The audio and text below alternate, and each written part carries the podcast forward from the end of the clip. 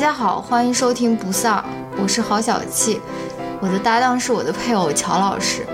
不丧是首档文化类夫妻夜间谈话节目，我们每周分享让自己快乐的文化产品，可能是一篇文章、一本书、一部电影或者一部电视剧，力求在维护婚姻和谐的同时，以一己之力抵抗丧文化。与此同时，我们拒绝先行对自己输出的内容进行自我审查，因此我们推荐您使用泛用型播客客户端收听节目。关于泛用型播客客户端的介绍，请看每期播客的文字注释。欢迎您在通勤、做家务、洗澡、跑步或其他任何时间收听我们的节目。如果您对说话和反应均比较慢，有时甚至会让人感到时间停滞的男主播，和爱说脏话、开黄腔。且经常重音夹杂的女主播有意见，请千万不用受累告诉我们，直接关掉节目即可。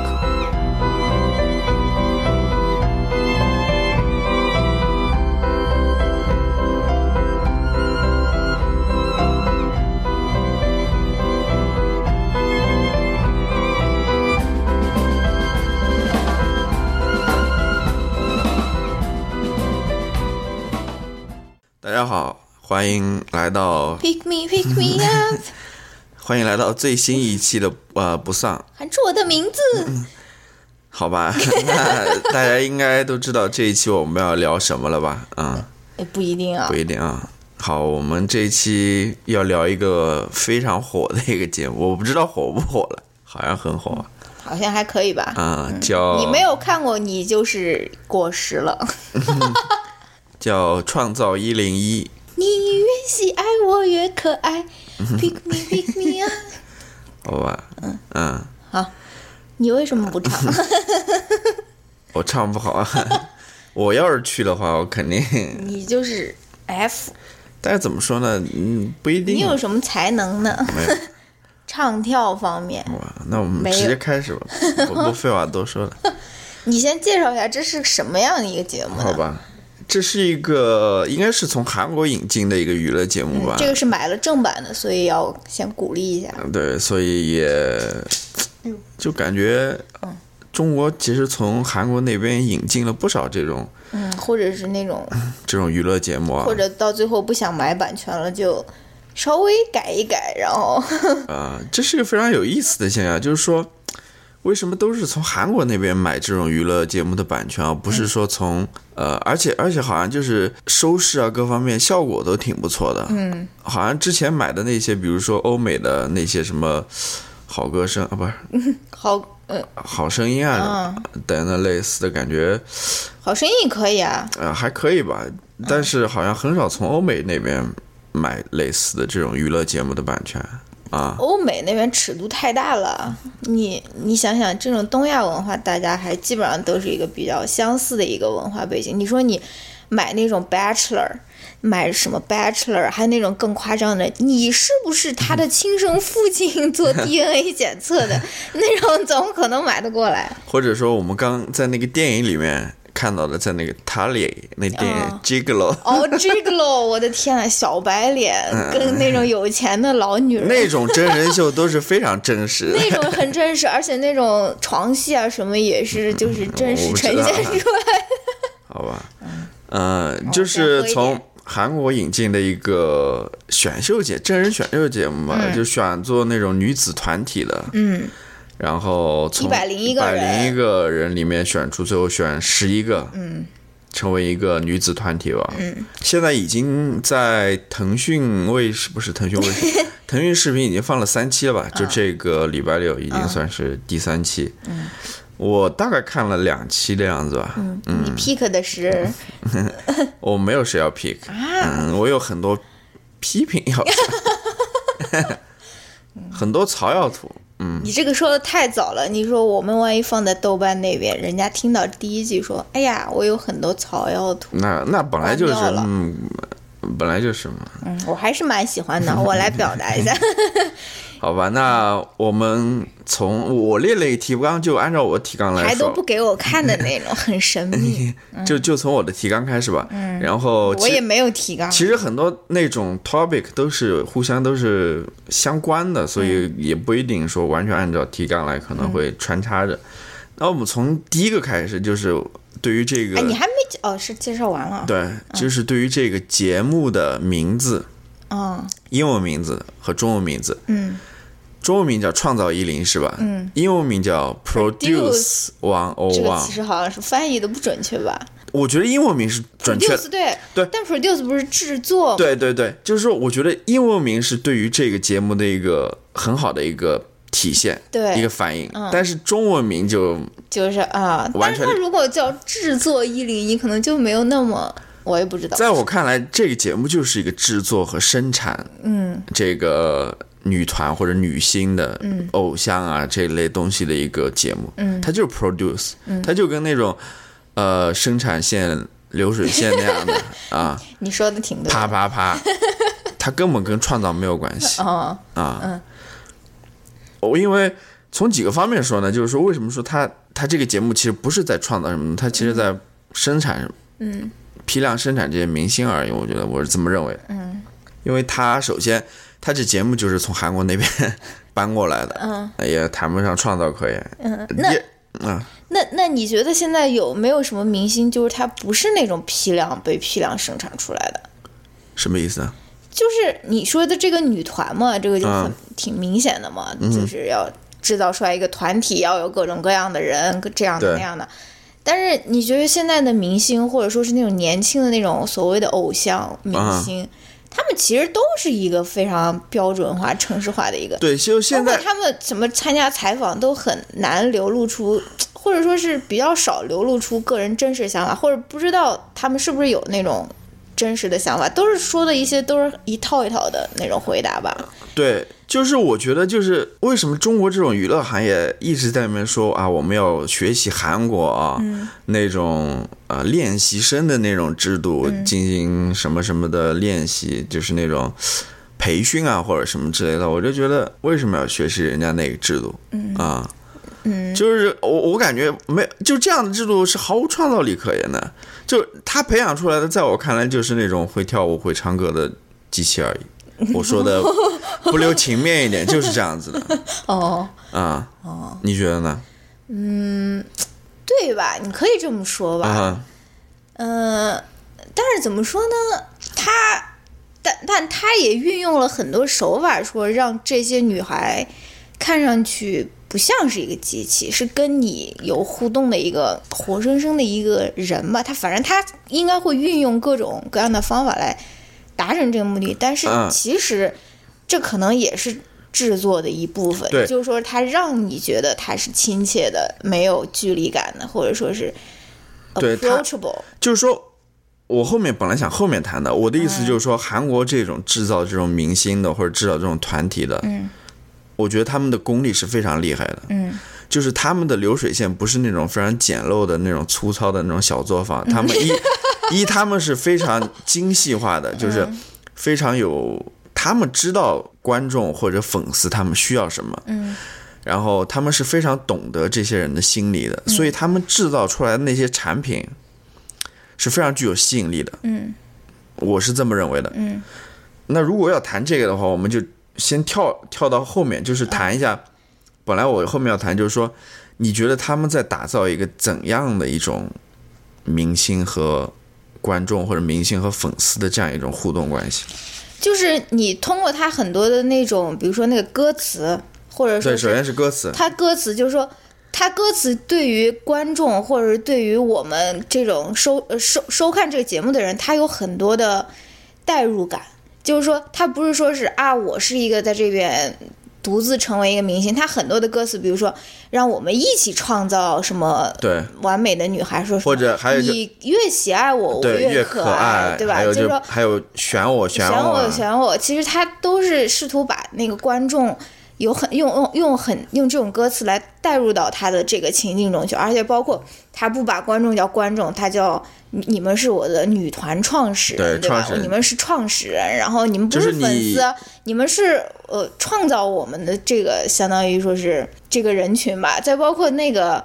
呃，之前那个男的的那个选秀，他们叫全民制作人，就是说你全部都是制作人，所以你就是被紧紧的包含在这个制作偶像的这个过程中。他不想让你觉得说，哎，你好像是只是在观看，他想让你就是有很强的参与感嘛，对吧？对，那种距离更近了。因为在我在我这边，我感觉啊，我写了一个就是那种萌宠的那种关系，就感觉你养了一个宠物的那种关系。嗯，真的，他们会呃，怎么说呢？非常可爱吧？你越喜爱我越可爱。非常可爱吧？就是说不会向你发脾气啊，或者什么，反正就是非常可爱的那种。嗯。然后让我想到了之前我们看的一个视频，就是呃，在上海那边有那种非常投入到那种女团的那种。哦，对，每年花几十万的那个。啊，对，去去他们的那种小剧场里面去看他们的秀啊。对对对。给他们投票啊，什么等等，就花很多钱的那种。嗯。其实。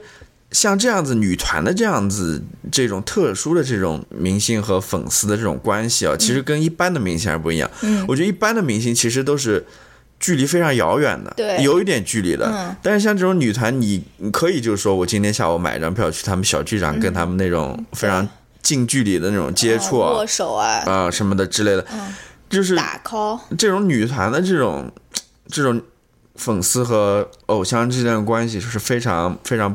不同的，嗯，就像那个我们看那个视频里面那个男的，他不是说说，你找一个女朋友，你还要花时间去维护跟她的关系，然后她还不一定会满意，为什么要花？就是我，而我不是花，就说上班我还可以专心上班，然后上班之后我花一点点时间来得到一个肯定会有的一个正面的回馈，就是我去追星，然后因为我知道我花了钱，我就一定可以收获，就是。很温暖的那种笑脸啊，就是对我笑脸相迎，然后为我唱歌跳舞的这种相当于服务嘛。这个也是跟日本那种追星文化也有很大的关系嘛，因为日本也是一个女团挺盛行的一个国家，他们那边很多就是男孩子为什么不愿意找女朋友了？就是因为他们的这种需要可以在这个方面得到满足嘛，对吧？而且也不用去花时间维护一段关系，好像这种一对一的这种也是一种捆绑啊。你要粉一个女团，你可以一下子喜欢二十个人、三十个人，对吧？对，就是这个也是一个不同于普通那种明星的那种跟观众啊或者跟粉丝的关系。对，就是还有一点就是谈到那个视频，我觉得让我比较吃惊或者意外的，就是说。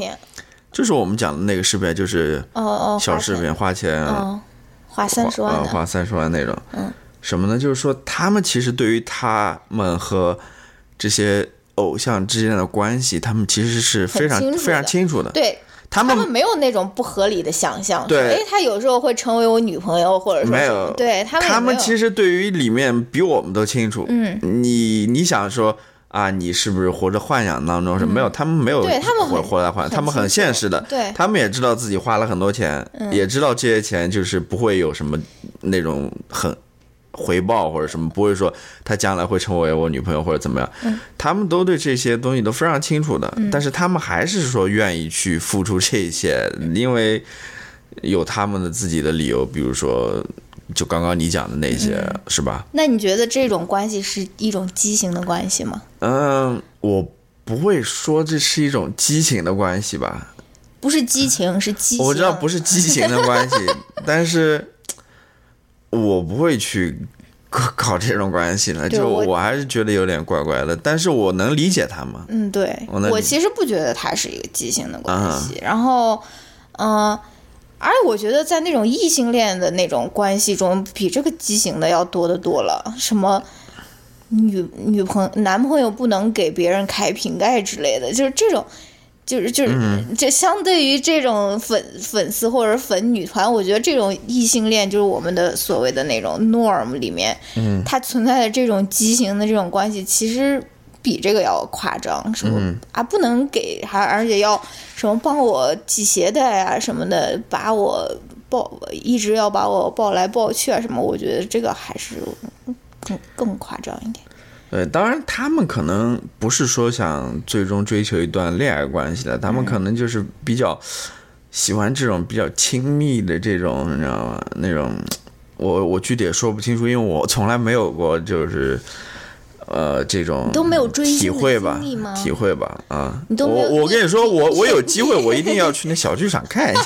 你有那么多钱吗？你以为那个那种票很很贵的好吗？他们那种不是天天演的那种吗？应该你要去粉一个那种刚成立的那种十八线女团，你可能还能抢到一个票的，要不然你可能连那圈子哎，都试试吧，试试吧，是吧？关于这个，我还想讲一点，就是说，之前我说过，就是说韩国的那种娱乐制造工业啊，嗯这种偶像制造工业啊，或者说用另外一个词叫 K K pop，K pop 其实很火的，嗯，就它是风靡全球的，不仅说是在美也有很东亚地区，它在东南亚、在北美、在南美，在各个地方吧，都有那种粉的人啊，所以也证证实了他就是他的这种能力的强大。嗯，的确就是我看那个视频的时候，就是他们跳，就是创造一零一他们跳那个主题曲的那个舞蹈的时候，就是一百零一个女孩子在一块儿，然后拍了一个。在舞台上面跳那个舞、唱歌的时候，类似于个 MV 吧。嗯，哎，我就觉得这个人，这个这种东西的确很吸引人，哎，你知道吗？真的，你看多了，他就会上瘾的。哦，嗯，那你有没有上瘾呢？没有，我没有完全上瘾了，但是我再多看一点，我就会上瘾。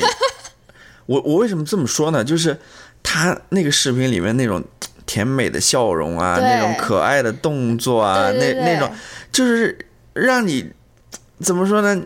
真的是那种非常甜的那种感觉，就跟、嗯就跟你吃糖会上瘾一样，嗯你知道吗？他那种甜也会让你上瘾，所以我为什么说他非常厉害，就是说他能把握住你这种心理，嗯你知道吗？就是甚至说他能知道你体内的某种什么多巴胺，反正那种快乐、兴奋的那种因子的。刚刚的那种批判的态度一下子就消失。我没有批判，我没有批判，我我的意思就是说，他非常能够抓住人们这一点，哦，嗯，然后去不断的去刺激你，让你产生那种快乐、兴奋的那种感觉出来。所以这也是他这种娱乐工业厉害的地方，我是这么认为的。嗯。嗯，好，那 第二条。没有不不不，嗯，我关于回到前面那个话题，就是说关于这个到底是创造还是制造还是生产这一点，嗯，我是觉得它是生产了，嗯。嗯，从里面的那各他们的那种统一的制服，嗯。对吧？然后其实我觉得为什么还有说他们其实不是创造呢？嗯因为说实话，这些女团的成员他们是没有对于他们要表。呃，表演的东西或者表达的东西，他们是没有话语权的。定权的，呃，我感觉全部都是公司决定的。对你要跳什么舞，你要唱什么歌，对你要穿什么，就跟你刚刚说的，你甚至你要说什么话，嗯，呃，你要穿什么样的衣服，就包括就包括那个亚米嘛，他不是说，哎，为什么如果我的 style 不是这种粉色的这种粉红泡泡这种类型，然后那个导师就说说，但是你们是一个女团，所以这个就由不得你嘛，对，你们要作为一个团体来整体的呈现，所以你也要穿这样的衣服，跳这样的舞，对吧？所以这个就是为什么那个。那个铁 T 也要穿那种迷你粉色的短裙，我就觉得非常残忍，对吧？为什么？你给人家搞一个那种短裤或者是长裤，可能也还好一点？哎，算了，对，不说了。对我觉得他这是理有理由的，嗯，就是说到他另外一点，就是他们不是进去培训吗？培训三个月嘛，是那种感觉是那种封闭式的，甚至有点军事化的那种培训，都住那种集体宿舍，然后穿统一的制服，然后呢不能带手机吧，嗯，然后呢就是也不能跟外界交流的那种感觉，我觉得他是有目的的，嗯，他这种军事化的管理其实跟我们。就跟真正的军事化管理是一个目的，就是希望你们服从他，嗯，服从公司，你知道吗？嗯，就是抹去你一切个人的那种个性的东西，嗯，让你就是成为一个机器。真的，我我是非常悲观的，真的，哦我是我是为他们感到可惜的。我并不是说这些女孩子不好啊，嗯我是非常欣赏这些女孩子，我觉得她们是非常呃美丽也好，或者说有创造力也好，嗯。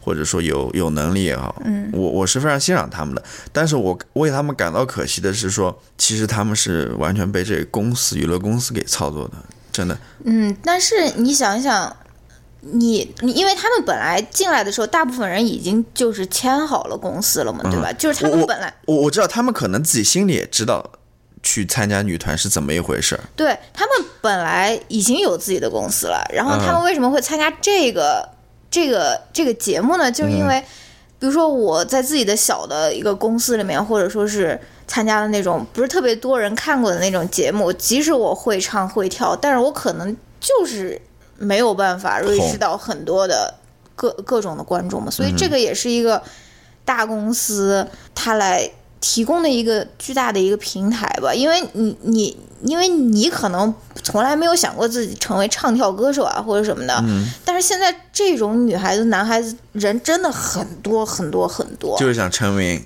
就是想成成为明星、成为偶像、成为那种流量小生的那种啊，真的很多，比你想象的要多很多。而且他们可能也就觉得自己那个条件也很好，会唱会跳，长得也还可以，但是就是没有没有这种机会，对吧？就是我觉得他们可能也想象想不到，就是说你想的这个层面，就是什么我会被一个大公司控制啊，他们更多可能想到的这个就是可能是一战成名的一个机会，或者说好，那那我 跟你说一点，嗯。就是我观察的一点啊，就是刚刚你谈到那个亚米的，嗯。或者我们在谈到那种呃统一化、一致化的那种女团的那种形象嗯。啊，就是可能在风格上面，在表演上面都要那种比较甜美、比较可爱、比较漂亮的那种。嗯。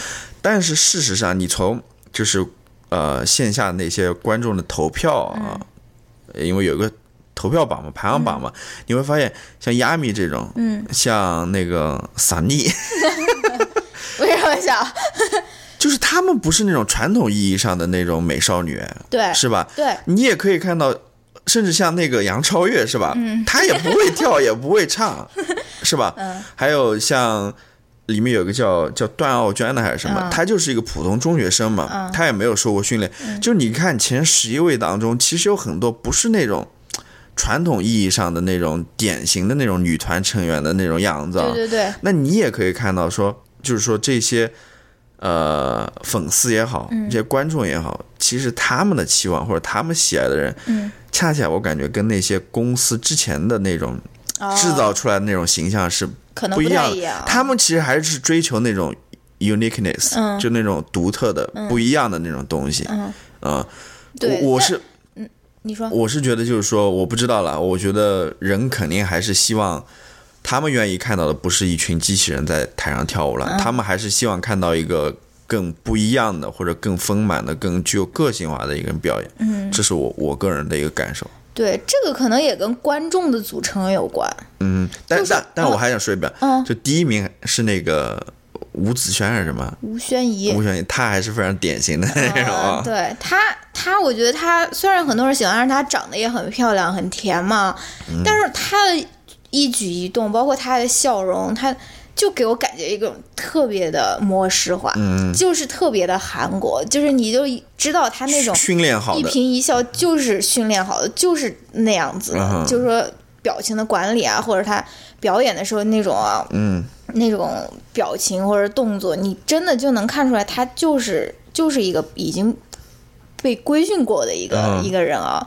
然后我想说什么呢？就是说，呃，这个选秀比赛。他们很多人都觉得说，哦，那个男子的那个选秀比赛就是给女孩子看的，嗯女子的这个选秀比赛就是给男孩子看的。其实并不是这样的。嗯，这种选秀啊，或者这种真正最后成为粉丝或者制作人或者创始人的人里面，不管他是选男子偶像团体还是女子偶像团体，他其实大部分的观众都是女孩子。嗯哼，就是，当然我不能否认说肯定还有很大一部分观众是男生了，但是我是觉得女孩子选出来的女团。可能跟那种单纯的男观众所选出来的女团不一样，就比如说那种以日本或者是韩国的那种女团，如果她没有经过这种面对大众的这种选拔，他们他们选出来就是为了满足那种宅男们的那种呃讨讨宅男们的欢笑或者什么，他们选出来那个标准，可能跟真正的面对大众一层一层这种筛选女女观众更多做决策所选出来的那个团体，可能真的不一样。对。你说男观众，我一个宅男，我要看那个 Sunny 干嘛呢？对。我没有这个兴趣，对吧？对，我就是说，如果说一个是宅男选出来的和一个普通观众选出来，肯定还是不一样的。对啊，宅男选出来肯定还是那种非常典型的那种宅男美女，嗯。然后宅男女神。女神对，然后你说到这一点，我就想说非常奇怪的，就是这一次的那个导师也好，或者评审也好啊，为什么这么多人里面就一个女的，其他全都是男的，而且都是那种钢铁直男的那种感觉，我就觉得，啊、我就觉得，我不知道是怎么想的，因为为什么只有艾拉一个人？对，是吧？首先，他就不说他是一个选女子团体的一个节目吧，嗯，还有就是说，而且你说他们为什么选 ella？为什么不是选那种，比如说杨幂，或者说是他们撞型呀？你知道吗？就是说，如果一个也是走甜美可爱范儿的一个女明星在那边对那些女孩子评价，或者说是那种指导啊，很容易就给人感觉错觉，就是说，哎，我讨厌她，或者我我我嗯不喜欢她，就是很容易留下很 mean 的那种感觉。但 ella 她就是那种啊，大大咧咧那种性格，你就知道她就是很随和，很就是她的那种 comments。当然，我非常喜欢 ella 了，in general，、啊不是只是通过这个节目，然后。你就你就可能就会不会想那么多了，就不会我知道你我在。瞎说了，我也我知道不知道，我也不知道他们是不是这样考虑的。对，一是我觉得这个导师团里面的女性不够，嗯，为什么这么说呢？你要是从那种男女平等来讲的话，是不够，是吧？呃，现在各个方面都要求说有更多女生的加入，那为什么这上面，尤其还是选一个女团这种节目？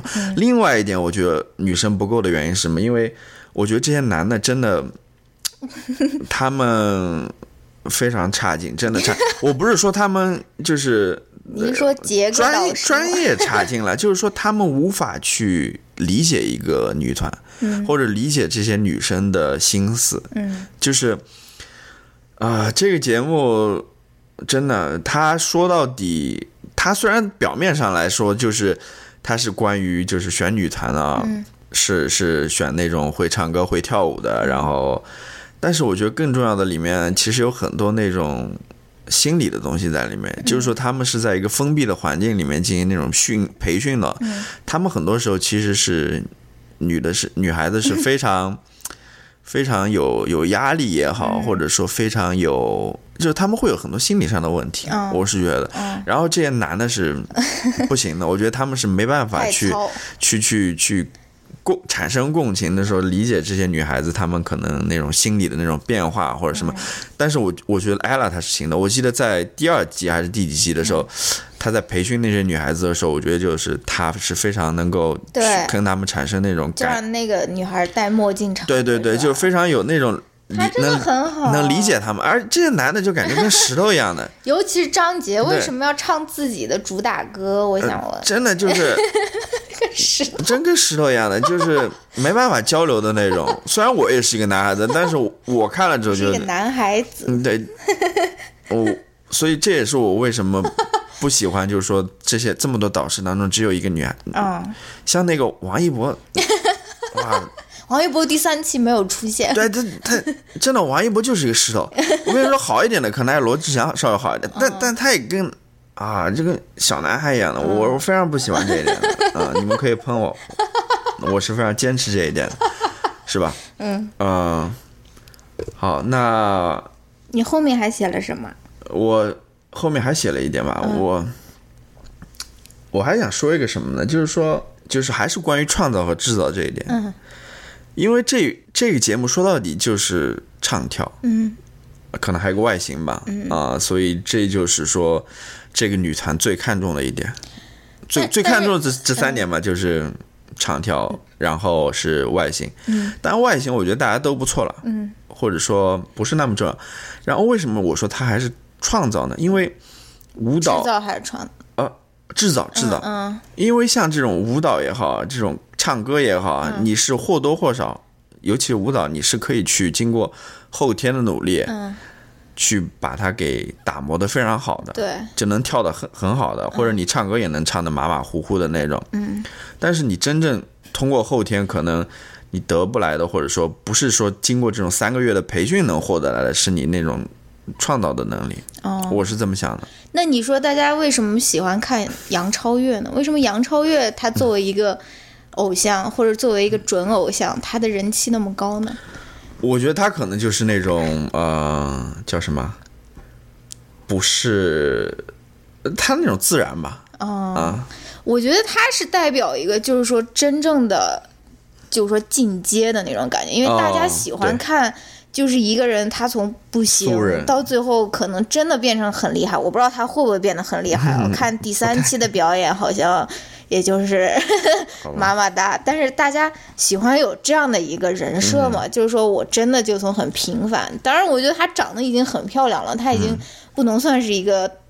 偷偷的一个平凡的女孩，村里面的女孩，但是她，大家可能也喜欢有一个这样子真正的养成一个偶像的这种感觉，对吧？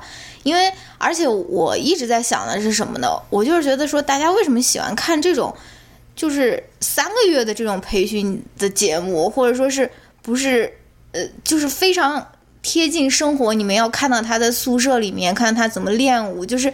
这一步一步你都想要看到的，然后到最后一个十一个人出道，就是大家会投射自己的经历嘛，对吧？其实你看到的不是说是一个女团，她是或者是 idol，她是怎么养成的？其实你是在给自己就说鼓劲嘛，就说你看啊，他们都可以，他们也可以这样子出道，这样努力什么，我也可以，对吧？其实你看到的其实就是你自己，并不是说是真正。你你你真正感兴趣就是他们是每天怎样练舞，他们每天是怎么进步或者是退步，对吧？其实你看的这个节目，你其实最关，哎呀，我又砸嘴了。嗯，没事。其实看到的都是关于自己的，对你其实是在投射自己。但是我想说的是什么呢？嗯，就是说。就你，就如你说的，好像哦，我看他像杨超越这样也能行啊，我可能也行。我想跟你说，你不行。不是，我不是说是我也能成为一个女团。就比如说我这个期末考试，就是你在想考好，你在或者说哦，我知道哦，就是说我这个报告我也能写出来。对，不一定是说我也可以加入这个。好，好，你不行。好，你说这一点，我们就就进入到下一个话题。啊啊。就是里面非常非常多的时候都在说的一个东西，甚至第三期的一开始也在说的，就关于努力这件事情。哦，关于努力的这个 narrative，嗯，这个叙述，嗯，就是非常 里面有很多叙述了，就是说，呃，第三期的一开始他就说好像是努力。不被别人看到嘛，于是他们就来了一个什么呃勤奋 C 位 和一个能力 C 位这这种这种说法。然后之前呢，我记得是胡彦斌嘛，他说了一句意思就是说，呃，你努力不一定成功，嗯，但不努力一定不不成功。嗯，这个说法在现实生活中其他情境当中也经常听到了，关于这一点，嗯，关于这一点。然后反正当中就是。充斥这种关于努力的这种叙述啊啊，去勤奋去努力，只要自己足够的努力，就能走进入到那个十一人的大名单，或者说成为那种 C 位，然后等等。我想讨论一下这个关于努力的这个这个这个叙述啊啊，我觉得这个叙述是不完整的。嗯，我不是说努力。不对了，嗯，当然要努力了。你做什么事情都要努力了，嗯，你起床都要努力的。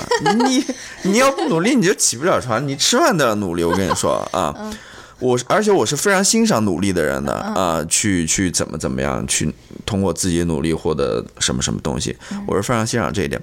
但是不要忘了，努力还有不是这么简单的一个叙述，或者说还有其他的东西在里面，比如说。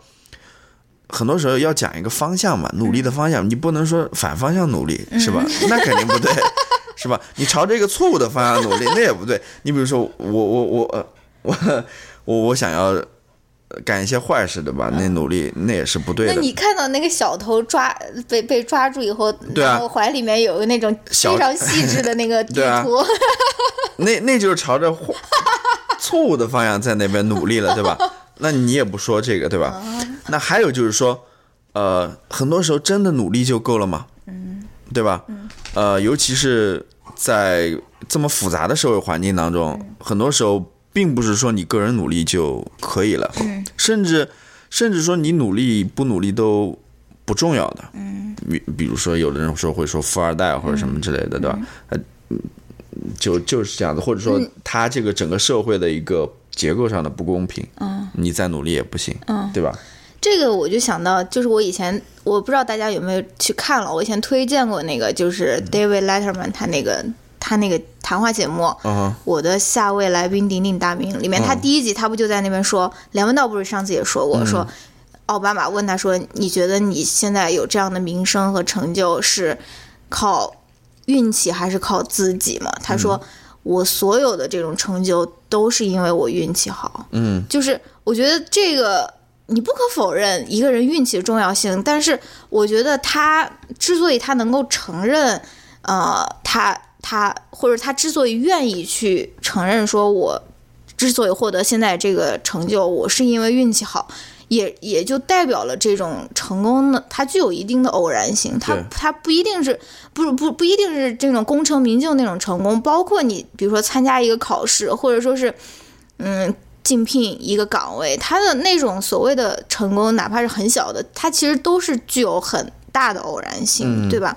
而且，如果大家看过伍迪·艾伦的那个《赛末点》，其实伍迪·艾伦他所有的片子里，还有很多很多片子里面，它包含的一个主题就是幸运对于人生的决定性作用。就是说，就是很多因素都是非常偶然，但是你如果有这个幸运在你在你的背后的话，而且这个幸运其实很多时候都是玄学，对吧？我哪知道我这次会幸运还是会不幸运啊，对吧？但是我就是觉得，就是说，如果你成功了。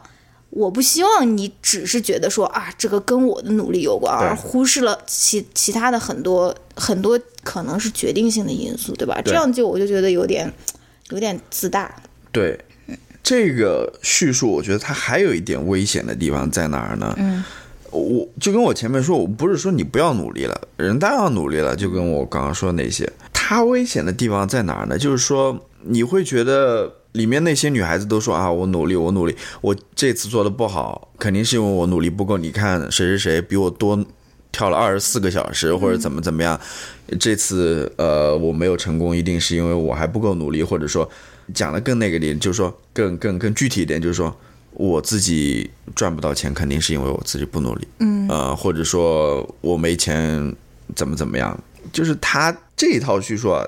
他会怎么样？就是说，把你个人的失败或者成功全部归结到于你的个人自身上面，对，就是个人这上面。嗯，这个我是觉得非常危险的。为什么这么说呢？因为这让我联想到另外一种说法，嗯，就是你在这个社会当中，你有没有混出来，或者说你的好呃生活的好与坏，全部都是你个人的，你就你自己要为你自己负责。嗯。真的是这样子吗？对，这个很多时候真的是这样，就是说你你你你在这个社会当中，或者你这一世的所有的成败或者好坏，或者你的这一切的结果，都仅仅只是你个人负责吗？嗯，你你不觉得其他人需要为这些东西负责一下吗？不是说为这些东西负责，就是说个人的成败或者说是个人的成功与否，其实它是有很多。更大的社会方面的结构性因素，对吧？比如说，你就是社会没有保障你呃女性的权益，或者社会社会它没有保障你在这个生完小孩以后能够得到 maternity leave，或者说是有那种 daycare，或者是就是呃，这个很多，这个这个也是我很不喜欢的一种叙述。就像我上一期推荐那篇傅真的文章里面，他说那个。那个桑桑桑德伯格，呃，Sherry Sandberg，他就说啊，我希望所有女性，她她们都能向前一步，不要放弃自己工作，即使当了妈妈。然后好像就觉得说是，嗯，我的成功就是由于我的努力，我没有放弃我的工作，我有了小孩，我还在继续工作。但他没有想到，很多其实也在努力的人，他他面对很多制度或者说是呃。结构上面的门槛，对吧？他没有想到这个方面。然后还有那个男子的那个那个选秀节目，他们不就说越努力越幸运吗？嗯，这个我也觉得有点荒唐。就是说，就跟你说的差不多吧，是越努力越幸运。那你意思是你如果不幸运，或者说你如果没有得到这个幸运，就是由于你自己不够努力嘛，对吧？这个我我是觉得这这套叙述是非常有点，但是但。非常危险，但是政府非常喜欢。哎，对你跟我说的，你跟我想的一样。我觉得政府非常喜欢这套说法，就是自己为自己负责嘛，就是不要想更多的、更大的问题，对吧？不要想制度层面、对结构方面的问题。就是你你这个人混得不好，或者生活不好，你不要来怪我，嗯是你自己还不够努力，你自己还不够。这么花花心血或者怎么样，嗯、甚至说到最后说幸运都是努力得来的。嗯、你说还有什么好说的？人家都讲百分之靠，比如说百七分什么那个三分 三分天注定，七分靠打拼嘛。现在好，百分之百都是你靠自己打拼去吧。嗯，这就让我觉得说，其实这套叙述是非常非常共和党的。我觉得、哦、用美国的视角来说，就非常共和党的，就觉得你这个人混的好不好。你这个人，比如说在社会底层，就是因为你自己不如你嘛。嗯。但美国是有这种情况，我我的意思就，嗯，这不是我要谈的 最最关键的一点了。而且这种叙述不是说在这个节目当中存在，我觉得在现在中国这种社会这种言论环境当中，到处都有，非常多非常多。我觉得大家要反思一下这个东西啊、嗯。这让我想到我之前看到一篇文章，就是他讲到说那些美国。吸毒的人，嗯，他是怎么回事呢？他们比如说注射毒品，嗯、然后感染了，他们就会比如说那个心脏嘛，嗯，他们就会发炎，然后需要开那种做那种开胸手术，嗯，然后把他的那个呃心血管吧血管要换掉，嗯、或者支架什么要换掉一块，就那个感染了，嗯、不然他就会死掉嘛。嗯，那这种手术医是非常昂贵的，嗯。很耗时。然后又是开胸手术，很复杂那种，很危险。然后他们又是瘾君子，你知道吗？嗯、但是大部分医生他们还是答应说，第一次我是替你做的。嗯、但是很多人瘾君子嘛，他们就控制不住自己，到最后马上又复吸了或者怎么样，嗯、然后又感染了，然后又要开胸做手术。很多人就觉得你简直就是在这边浪费这些资源也好，或者浪费这种金钱也好。嗯那很多人就不愿意做，就跟他们说好了，说我只给你做一次，嗯，你要是后面再出现这种情情情况，我就不不替你做了，嗯，你知道吗？然后呢，我记得里面有一个医生，他说他之前对于这些吸毒的人是没有同情心的，嗯，就是他不同情他，他们觉得这你自己糟蹋你自己嘛，嗯，你自己在那边干这些不好的事情，嗯。但是，其实当他真正去了解这些人的时候，你会发现，你还是需要同情他们。为什么呢？因为这些人其实他们不是说自己想要走上这条路的，嗯，因为很多人都是因为说，呃，之前的其他医生给他们开那种止痛类的药，嗯哦，开的太多了，上瘾了，对他们就慢慢上瘾了，然后发现这个瘾越来越大。他们就觉得一般止痛药就不行了，他们就去抽那种更厉害的，比如说大，比如说那种海洛因啊，或者说是鸦片啊之类的，然后慢慢的这个瘾越来越大，然后他们其实也是受害者，说实话，他们本来也不是说愿意走上这条路的。其实你要怪的话，真的要怪那些医药公司，感觉好像是更应该背负起这个责任，就是为了那种利益，然后不择手段的把这些止痛药都卖给他们，这也是美国现在非常。呃，严峻的一个问题吧，就是这种止痛药泛滥嘛，就导致这个。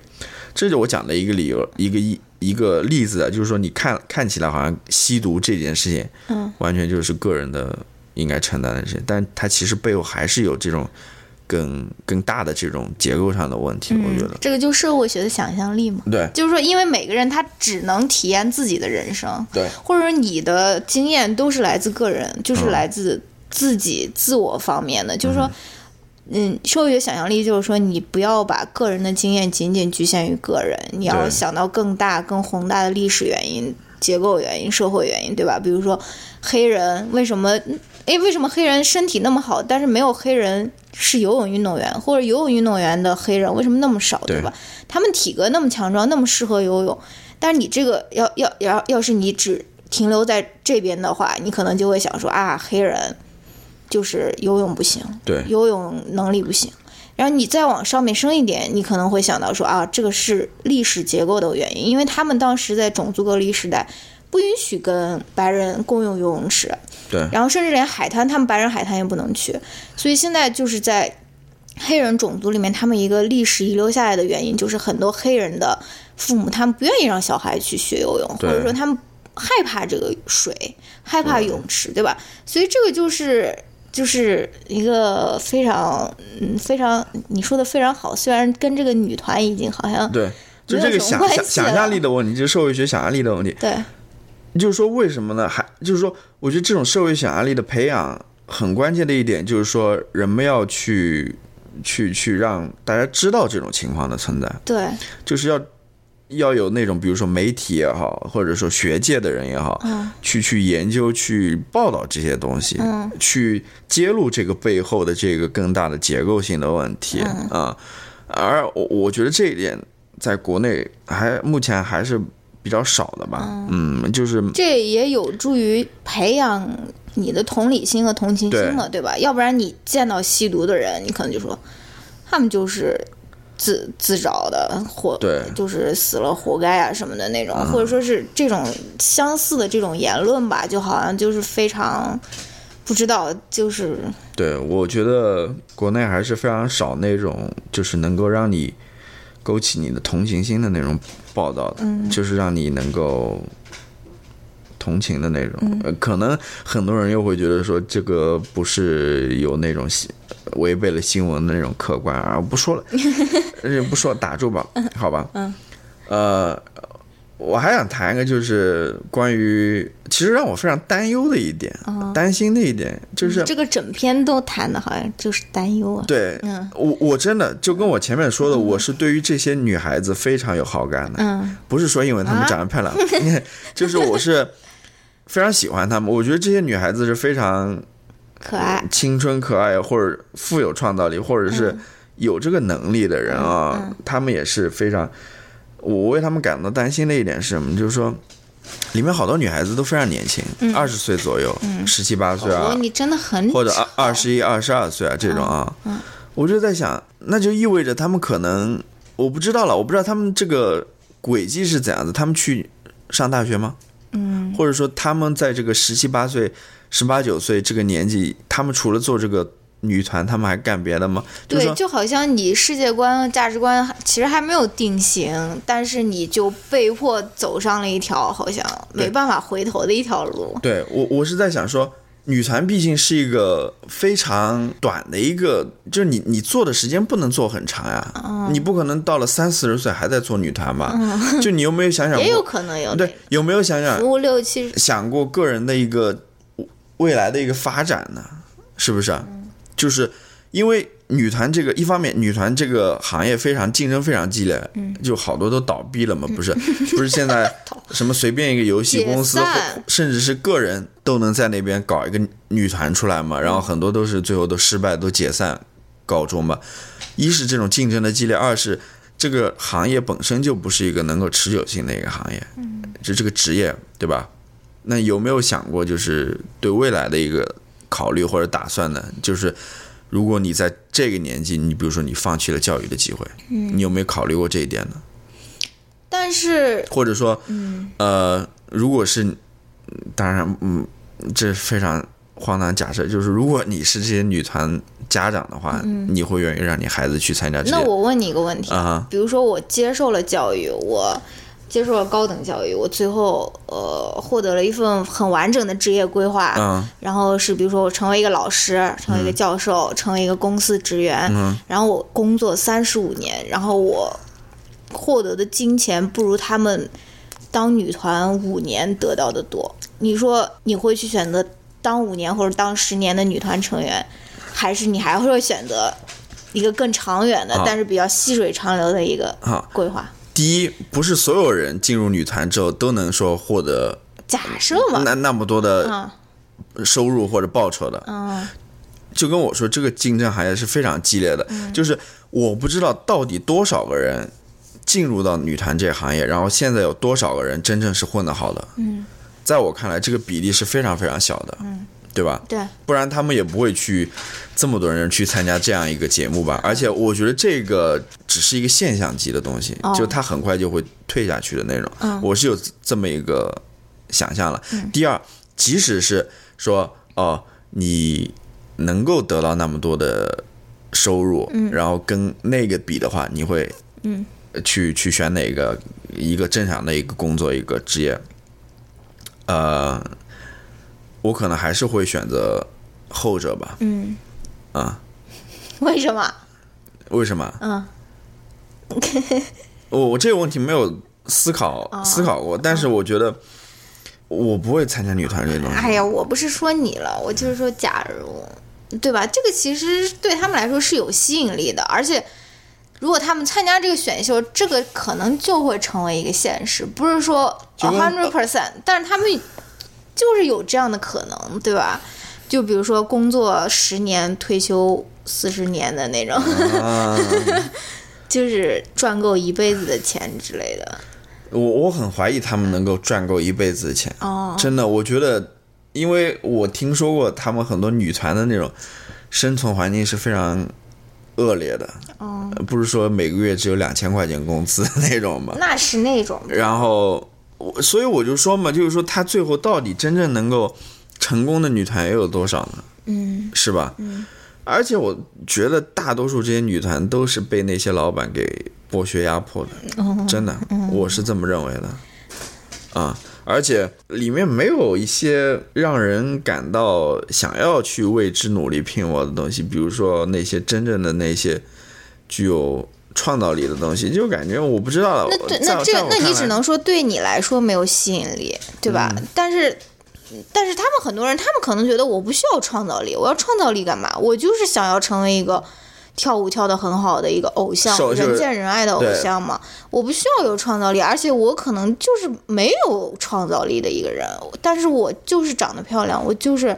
肢体协调，我就是唱歌好听，包括我们之前讨论说，为什么那么多那种选秀节目，但是选不出来一个好歌手，就是因为大多数人他们没有原创歌曲，他们唱完那个选秀，然后唱完别人的歌就消失了，对吧？但是好作品其实比好嗓子要难得多了嘛，对吧？嗯。但是这个毕竟是少数呀，而且很多人他并不是以创造力为终极目的，对吧？不像你啊，我知道，嗯，但我觉得你真正的你在娱乐圈或尤其是作为一个歌手来说的话，嗯你要真正能够长久的，不是说红下去也好，你要能够长久的生存下去也好，我觉得最重要的肯定还是你的要有作品的，对，你肯定还是要有作品，不是说你在那边学别人唱唱跳跳，你唱的跳好跳的好就用的，我觉得这是不是一个趋这个趋势吧？嗯，还有就是。我真的是为他们感到担忧吧，因为就是就是那种老父亲的那种，呃，我我就觉得这种选秀节目在中国这么火，其实就是中国当下情况的一个反应。嗯真的就是中国在很多地方，它其实不追求一个那种创造力也好，它追求是那种、商业化，那种嗯。模仿也好，嗯。或者说那种能够很快复制的也好，能够很快的去创造利润的那种东西。啊，因为说实话，创造它是真正去创造一个东西，一是它是要有时间和积累在那边的，嗯，哦对，因为你你说的很多，因为你要创造一个新的东西不容易的，真的不容易的，你是需要有大量的投入和积累在里面，还有它是有失败的可能性的。对对对，你说的对。我前一段时间我还听我忘了哪个节目，高晓松说的吧，嗯他就说国内那种科技公司或者那种呃，它很大一部分资金是用在哪里？用在运营，对啊，用在宣发。对，就是说我要去 promote 这个产品，我要让它呃那种到达 reach 对 到更多的那种受众，对吧？嗯但是他又说，你看跟美国的科技公司，谷歌。对，就完全不一样，就是他们就是专注于研发新产品，或者说是创造新的 idea 或者什么。他们在运营或者在宣发上面发 花的发的 花的那个钱和精力是远远少于国内的科技公司，对吧？就是像你说的，其实也挺对的。就是看你，嗯就是呃，很多很多公司它都有一个，比如说你每年百分之多少投入到那种呃研究和发展那个块，就是有的公司投入的很少了。就是我的意思就是说，它这个现象其实是中国的当下的一个缩写，一个缩影嗯，。对中国就是这样子，就是我是这么觉得的。对，我但是但是我想说的是什么呢？我在这边我并不怀疑中国人缺乏创造力，嗯我觉得中国人是有创造力的，但是中国人很多时候可能就非常急功近利也好，或者怎么也好，嗯就想尽快的去 copy 一个东西，然后去捞一个一一把快钱。对，就但是这也有制度方面的原因啊，你你保不齐哪天这个制度就变了，就改了，我之前所有努力就白费了，对吧？所以我只能在很快的一个时间里面我去捞一笔，就包括那种写剧本的那种编剧，为什么中国的那种剧本那么差？很多不能写，不能写婚外恋，不能写。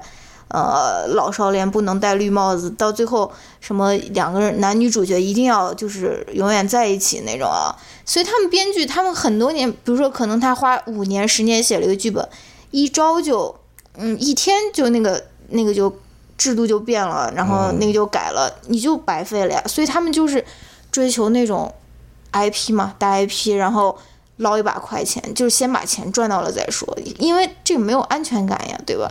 你不知道你的这个 creativity 会不会受到保护，或者说是到底能不能展现出来，都是一个问题，对吧？或者说现在市场很乱，大家都想很快的从中，你知道吗？捞一把，然后然后就就走，但是哎，哎，然后我还想到，我还想到一个一个话题，就是说，为什么美国没有那种？你觉得美国有那种？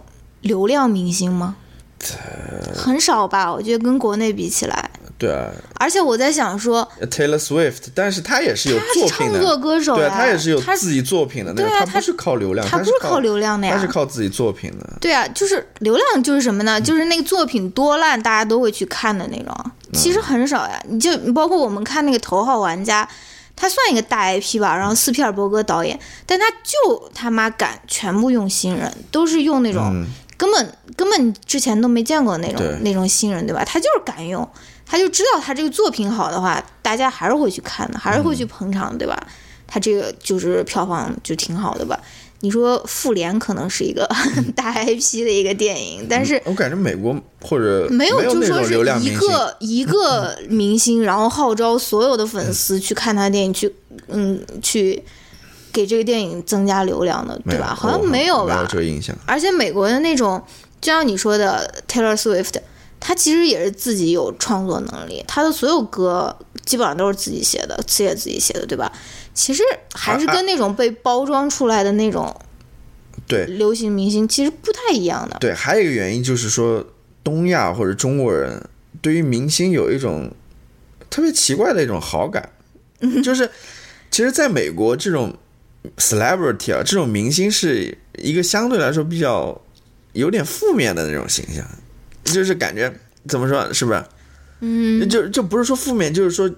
就是公众没有那么的喜爱他，没有那么的，那可能你也咱们也是不清楚。我我是这么觉得的，但是在中国好像大家都去追捧、去喜爱、去去想要成为那种明星。我不知道，我觉得美国是普通人觉得我们是不可能成为明星的，就是说这个几率很小。就是说他们对于这个阶级的这个划分，或者说 celebrity 就是 celebrity，我没有想着我哪一天。我也有一个真人秀《Keeping Up with Kardashian》那种啊，我不会这样想。但是国内可能真的就有很多人，他会梦想成为一个，比如说网红或者明星，或者他们觉得这个界限其实是挺容易打破，或者说是挺模糊的。只要我，比如说考个北影的表演系啊之类的，估计考上了就感觉差不多了之类的吧。好吧，瞎讲。好吧，嗯，这个。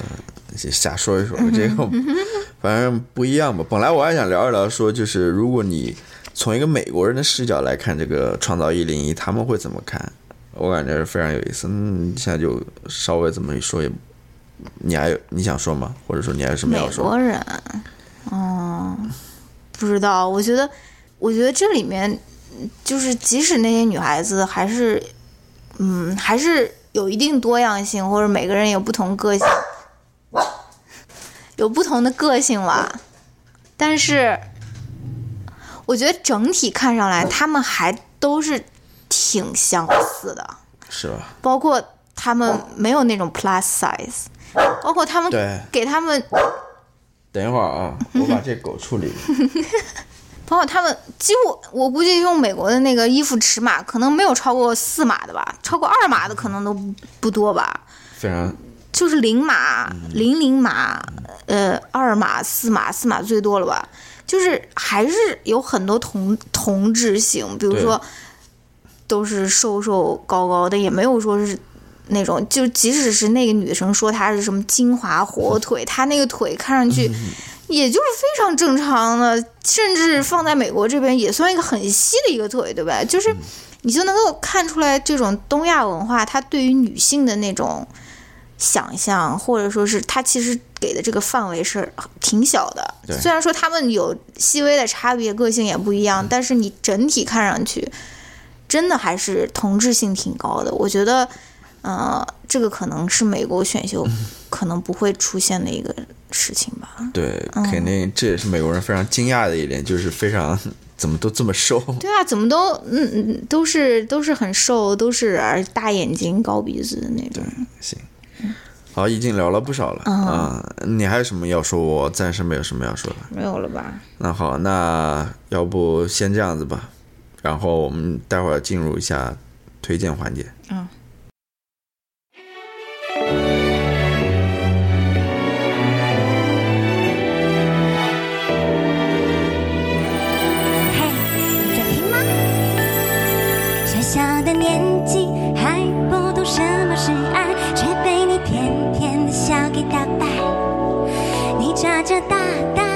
睛，哦，那么可爱，说话的手往哪儿摆？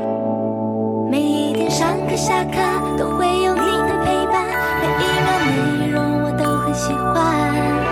解不开的记恨图案和霓虹的脸，到底有多少个答案？我只想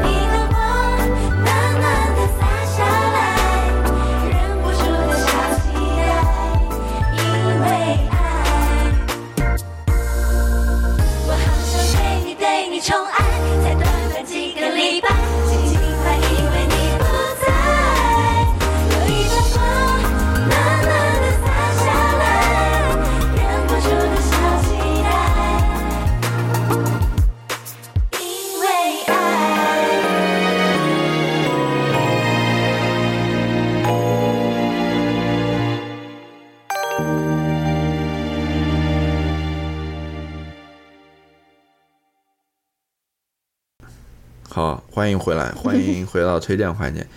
啊、要不你先来推荐，还是我先推荐你？先吧，我都没想好。哎，我刚说我要推荐什么来着？呃，你先说吧。好，嗯，我其实也没有什么特别要推荐的吧。嗯啊、一个是大家可以去看一看这个节目吧。嗯然后第二个，我想推荐，呃，一篇文章，嗯前两天看的，就是何伟的，就 Peter Hessler 的，嗯。他最近在呃 The New Yorker 上面又发了一篇新文章，呃，是讲他在算是讲他自己的事情的，嗯，他在呃埃及的故事吧，嗯。算是一个个人的一个叙述，有关于他个人家庭生活的啊，然后怎么最后又回到了美国吧。他好像现在应该离开了埃及，好像回到美国了啊、然后他双胞胎的故事，然后更重要的是他好像养了一只猫吧，嗯。嗯，他回来才养的。不是他在埃及养的，哦。然后他那个名字取的还是当时呃埃及总统的一个名字，后来被 被那个西西西西将军还是什么哦，给被那个推。搞搞下台了，然后呃里面讲了很多他个人在埃及的一些故事吧，我觉得还是挺挺有意思的。然后它里面有一个小八卦嘛，我可以讲一下，就是 当年他跟他老婆是 Leslie 吧，嗯，他老婆是 Chinese American 对 Chinese American 写那个、呃工厂女孩，对打工女孩，打工女孩。对打工女孩的，嗯。嗯，他们当年就是前往埃及之前，嗯，他们好像已经是双胞胎小女孩已经生下来了，哦。但是他其实他们还没有结婚呢，哦，他们没有领结婚证的，嗯，但是呢，这个很正常。对，就是他也是那种想法，就是觉得不需要那个一纸嗯。公文来证明他们的婚姻或者爱情什么的。嗯。Anyway，然后他说他在前往埃及之前，因为听别人说，就是说如果你们有一个那种呃结婚证的话，嗯这样办起签证来会容易一点。嗯 所以他们决定说，在快要离开美国前一天，嗯他们去了那个呃县政府吧，等于说去办了一个呃 marriage license，、嗯然后在填表之前，他老婆还说，哎，那个交呃。交通罚单的那个部门什么时候关门？嗯然后那个人告诉他，呃，四点钟，下午四点钟关门。我说，哦，那等一会儿我先去交一个罚单，然后再回来搞这个，就是非常随意的感觉，就是里面有很多这种啊，这这个我觉得很有意思啊！我觉得对婚姻对于我来说就是一个就是一个功能性的一个作用。比如说，在国内，我觉得在一个好的社会，结婚和不结婚的人应该享有同样的权利，比如说生育权，比如说户口什么，这边根本就没有这种说法，对吧？比如说孩子受教育权，比如说遗产的继承权，对吧？在一个好的一个文明的一个社会，但是很多时候我们没办法生活在那种社会。我是觉得婚姻对我来说就是一个这种非常 technical 的这个嗯作用，而不是说维系爱情或者是让爱情更浓啊什么之类的啊。这个因为就是之前何伟都写的跟他生活没有关系的东西，都写的别人的生活嘛，对吧？那这次他其实写了一些个人自己的生活，我觉得还是挺有意思的这个东西。那还有一个就是说，刚刚想起来，嗯就是我们有一个线上读书会，哦读书俱乐部，然后 你说哪一位朋友能够听到这边呢？如果听到的话啊、我们最近五月份在读一本呃叫《Educated》的书，嗯。然后你如果想呃加呃加入的话，你就给那个不上 Podcast 的微博发一个私信，或者是留一个言，然后我就告诉你怎么加入。因为我们有一个微信群，还有挺多人的，所以你如果想要加入这个群的话，对。你就给那个微博发一个私信，或者你给我微博发一个私信，因为那个需要加个人的微信，所以呃就是需要我把你拉进来，就这样子。对，就是如果你感兴趣的话，你们可以你可以就是通过各种各样的方式吧联系我们，嗯，去加入到那个读书俱乐部当中，然后我们一起读一读书，或者是交流一交流吧，嗯，闲聊。然后你来吧，啊我也没有什么推荐的，最近看的那种文艺作品好像都比较差的那种啊。但是我们看了一部电影叫，我觉得挺好看，叫《塔里》，对，就是在在美国的同学应该可以看，在美国的人可以看一下，因为他是他那导演是 Jason Reitman。Jason Reitman 是谁？就是他是导演朱诺的。嗯，他的第一部，哎，他第一部爆款应该就是朱诺。他之前也导演过《感谢你吸烟吧》，也很好看。然后导演过《在云端》，然后呃反正他很多的那个片子都很好看，只有一部拍砸的，就是叫呃《Young Adult》吧，嗯查理斯·塞隆演的。嗯，然后他最近有一部新片叫《塔里》，就是讲，呃，讲一个母亲，她生了第三个小孩以后，她生活面临的各种的困境啊，各种的挣扎吧。就是说，生了第三个小孩，好像就是成为了她压倒她的最后一根稻草。这个其中也探讨了，呃，关于性别、关于母亲这个身份，呃，关于家庭分工这方面的问题吧。但它更重要的就是就不剧透了，就是，但它其实探讨的问题也不仅仅在于这些，就是其实也是跟自我的一个成长或者和解有关系，但是就大家就可以去看一看，如果有资源了，我觉得现在应该还没有资源，应该现在因为才上映嘛。对。但如果在美国或者在呃不是呃在香港，我不知道会不会上，反正就是非内地的地区，大家可以去看一看。嗯，他反正这个电影还是让人有点意外的，对。就是它跟就是预告片里展现的那个不太一样，嗯。他其实呃有点小小惊喜的，可以去看一下。嗯好，那应该没有什么要说的吧？好吧。这一期也聊的挺长的了，嗯。你越爱我，我越可爱。好吧，那如果高高你们，呃我本来想说 pick me up，，pick me, pick me up, 哦，没没什么，那就 pick。our podcast。对，pick our podcast，好吧。那这一期就到这儿吧，啊我们下期再见，拜拜拜。